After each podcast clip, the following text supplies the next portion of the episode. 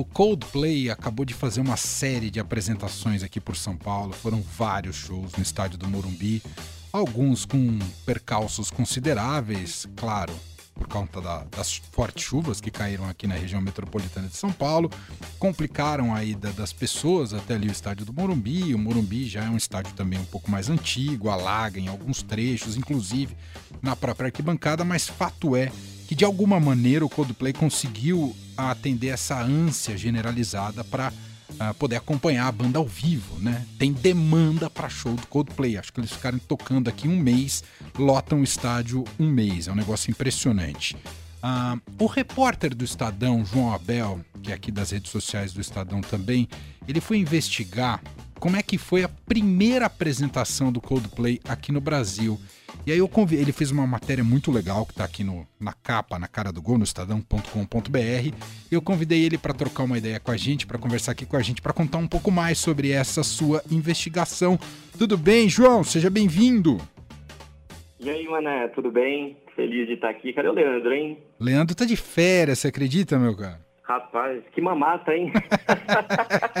Não, brincadeira, férias merecidas pro Leandro. Exatamente.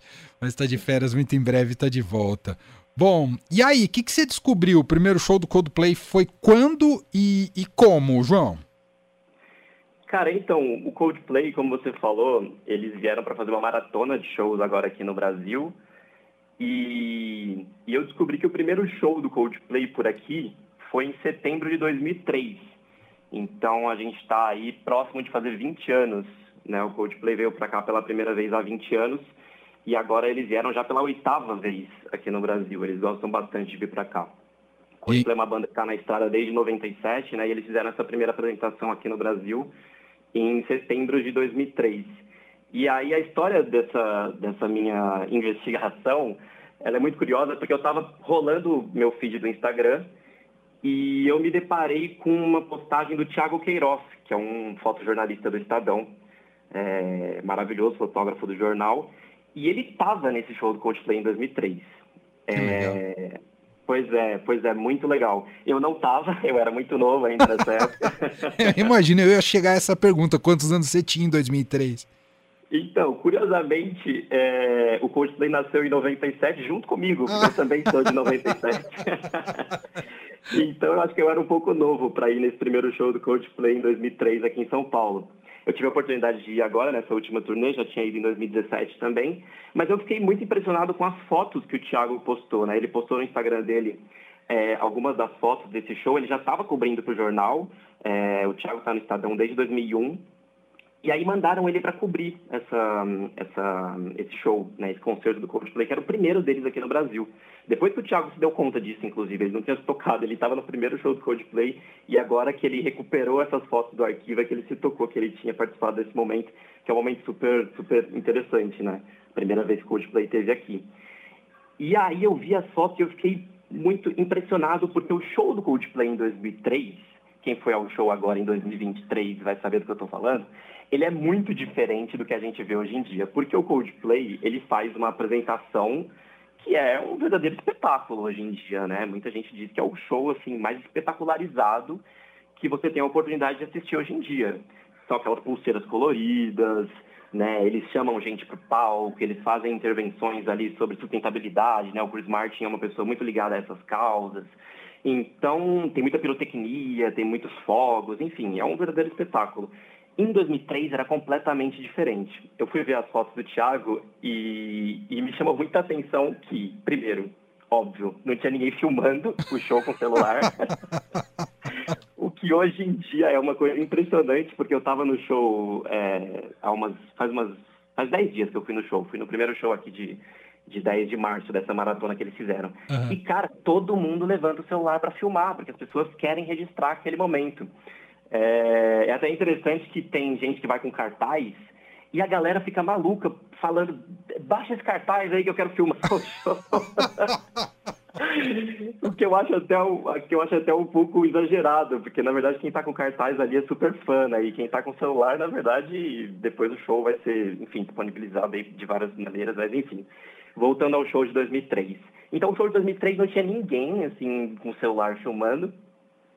É, mas tinha gente com câmera fotográfica, uma ou outra pessoa ali que levou, que levou câmera fotográfica. E, inclusive, uma das fotos é muito legal porque tem uma pessoa que está segurando um Nokia 2280 assim, que é um clássico da Nokia, assim, um celular super clássico, que é aquele do jogo da cobrinha, sabe? Só fazer ligação e, e, jogar o jogo ali. Todo mundo teve um desse à época, João. É, então, pois é, eu só vim ter celular depois. Você já pegou a era dos smartphones, já? Não, pior que o meu primeiro celular também foi um Nokia, ah. só que era um que ah. abria, assim, sabe? Sei, sei, sei. Pois é, pois é. E aí eu fiquei muito, muito interessado por essas fotos do Thiago, chamei ele no Instagram, a gente trocou um super papo, ele me relatou como que foi o show. É, e aí saiu essa matéria. O show foi no Via Funchal, que é uma casa de shows que não existe mais. Sim, não existe mais. É, era uma casa de shows super importante em São Paulo fechou as portas em 2012, já faz um tempinho aí, já faz mais de 10 anos que fechou as portas, mas era uma casa de shows muito importante, cabiam 6 mil pessoas no Via Funchal, então você imaginar que o Coldplay veio e fez uma apresentação para 6 mil pessoas, né, sendo que hoje em dia eles lotam o Morumbi com 70 mil pessoas, 75 mil pessoas e fazem seis shows, é uma coisa bem impressionante, né, e foi muito legal porque eu postei é, no meu Twitter essas fotos do Thiago, e aí veio um monte de gente relatar que estava nesse show e mandou foto do ingresso. O ingresso naquela época custou, custava, o mais barato custava 100 reais. E, e para época era caro 100 reais? Eu não consigo lembrar. Era caro, Emanuel, porque se você pensar, esse era o mais barato, tá? Para você ah. ir na pista era 100 reais, 2003, setembro de 2003. Uhum. É, você também podia pagar é, 200 reais pelo camarote ou 150 pelo mezanino. E o salário mínimo, à época, era de 240 reais. Ah. Então, assim, é, você podia deixar quase um salário mínimo ali para assistir o Coldplay. Hoje em dia também é assim, é bom que se diga, porque os shows não são baratos hoje em dia também. Uhum. O mais caro do Coldplay, agora na pista premium do, do Morumbi, eu acho que estava ali quase mil reais. Então também é quase um salário mínimo. É, mas já era bem caro naquela época, assim. E, e, as pessoas colocaram lá a foto do, do ingresso, eu achei super interessante, porque são poucos os registros que, que existem desse show, né? É, Sem dúvida. Tá, é, você tem algumas fotos, alguns vídeos com uma qualidade muito ruim ali no YouTube, é, mas é muito interessante, né? Pensar que o Coldplay fez um show ali para 6 mil pessoas é, em São Paulo e um show muito diferente do que é hoje em dia. Não tinha nada dessa, dessas invenções tecnológicas, luzes, era realmente ali eles, o som deles e a galera junto no coro. Você sabe que é, o, o, nosso estagiário aqui na, na Rádio Dourado, Vinícius, fez uma pergunta típico, típica de quem é, não acompanhou o começo do Coldplay, que assim como você era muito criança à época. Ele fez a seguinte pergunta lendo a sua reportagem, João.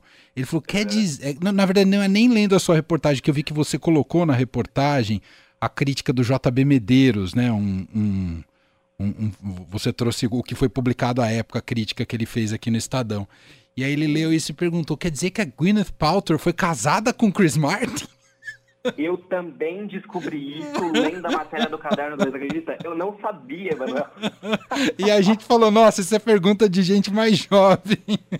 Pois é, quando eu falo da, da Gwyneth Paltrow, a primeira coisa que eu lembro é do Oscar de 99, porque isso é uma coisa que ficou no imaginário das pessoas, né, quando ela ficou. ganhou a Fernanda Montenegro. Mas, pois é, ela teve um relacionamento com o Chris Martin e eu descobri isso lendo a matéria do, do JB. Eu fui vasculhar no acervo do Estadão para ver como que a gente tinha publicado, que a gente tinha dito do show. O JB adorou o show, inclusive, fez uma crítica super positiva. Fez mesmo. O JB é um dos grandes críticos é, musicais e portas de cultura.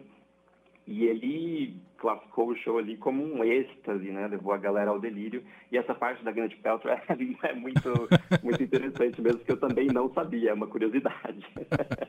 não, e tem esse... Claro que eles já estavam com um disco muito estourado quando eles vieram essa primeira vez no Brasil, ah, que se não me engano era o segundo disco. O primeiro teve o Yellow, né? Mas eles já vieram com o segundo, não vieram com o primeiro disco. Mas de qualquer maneira, quem foi assistir à época teve esse privilégio de assistir uma banda em seu princípio, mas seu princípio começando a ter proporções uh, globais, né? De arregimentar grandes plateias. Eu acho que quem foi nesse show desse 2003 teve, teve essa oportunidade, antes ainda de pensar nesse espetáculo que hoje eles têm condições financeiras e público pelo mundo, né, João?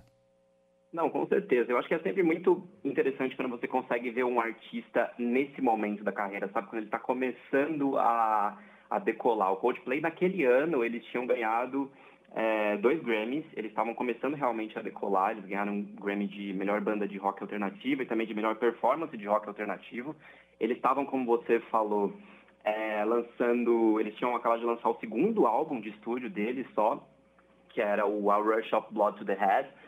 E, e, inclusive a set list desse show é uma coisa que os fãs, que eu, quando eu postei nas redes sociais, eles, eles ficaram muito impressionados, assim, poxa, eu queria muito estar nesse show para ouvir essa, essa e essa música, porque hoje em dia eles não cantam mais, né? hoje em dia são poucas as músicas desse álbum que eles ainda mantêm, óbvio, porque eles têm hoje uma discografia muito grande. É, mas então o pessoal ficou nessa aquela coisa do Neymar, saudade do que a gente não viveu, sabe? e, e, era uma fase muito, uma fase, o Coldplay no começo ali junto com outras bandas também, o Radiohead, o U2, nessa época, o Coldplay ainda era uma banda meio melancólica, assim. Hoje você vê o show do Coldplay, é arco-íris, purpurina, papel picado, é colorido. Verdade. E naquela época eles ainda eram super melancólicos, assim, eles tinham essas músicas mais, mais tristes, sabe, essas baladas tristes. E eles só foram começar a desenvolver essa coisa do colorido, do alegre, mais na segunda década de carreira ali, quando eles lançaram Viva la Vida, Paradise, quando eles lançaram A Head Full of Dreams, que é um álbum super para cima.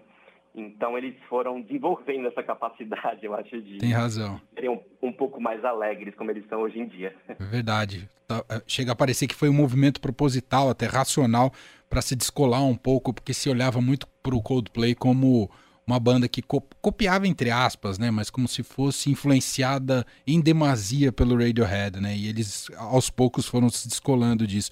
Um ouvinte nosso aqui, João Daniel Gomes, que escreveu aqui no 991299111, é, no nosso WhatsApp, diz aqui: com essa maratona de shows, o Chris Martin praticamente virou brasileiro, inclusive ele estava em um sambinha, ele estava em um sambinha mesmo aqui em São Paulo, João?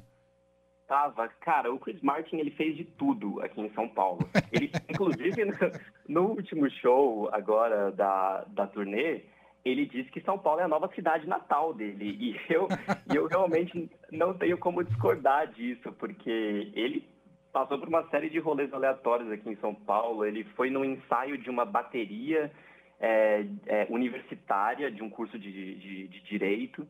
É, ele teve nessa roda de samba, ele chamou artistas brasileiros para o palco, ele adora tentar emplacar umas coisas em português, às vezes ele até canta músicas do Coldplay em português é, no show.